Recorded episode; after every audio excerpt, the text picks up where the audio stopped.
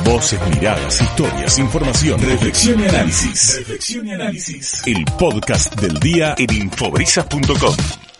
Bueno, hace más de 40 años que se viene hablando en Mar del Plata, Batán, de la avenida Circunvalación y un poco más también, porque desde que los alemanes hicieron en la década del 70 la avenida Champanía, la única calle que no se ha roto Mar del Plata, en definitiva, más o menos el trabajo tan mal no lo habrán hecho en su momento, eh, todo el mundo empezó a pensar seriamente en los gobiernos municipales que había que ampliar el rango de todo lo que tiene que ver con la parte urbana de Mar del Plata, pero sobre todo de descargar toda la entrada y salida de la actividad industrial y comercial de Mar del Plata, que es muchísima. Y entonces algunos pensaron en su momento, y hay que liberar la vía de Vértiz.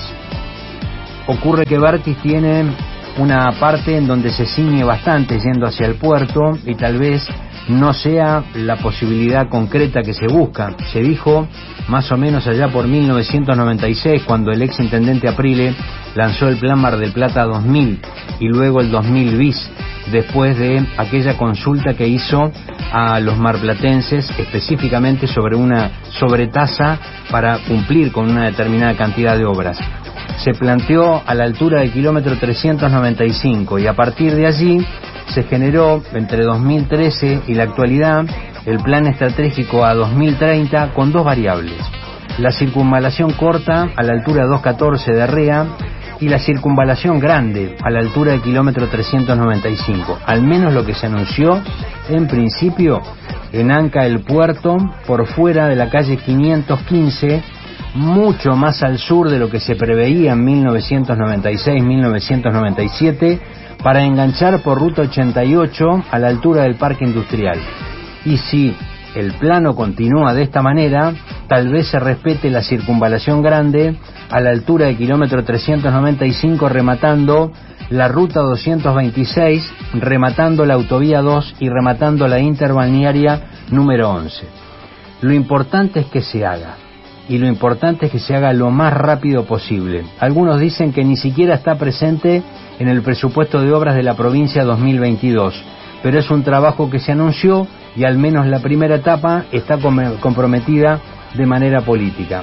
A nivel de la municipalidad ya hubo voces apoyando específicamente esta eh, avenida de circunvalación.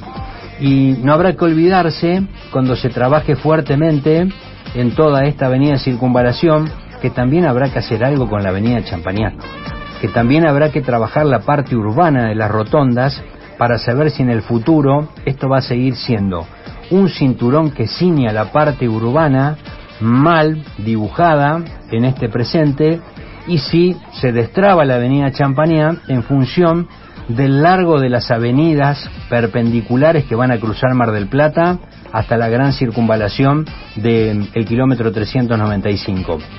¿Estamos soñando? Bueno, por lo menos la primera parte del sueño está anunciado políticamente.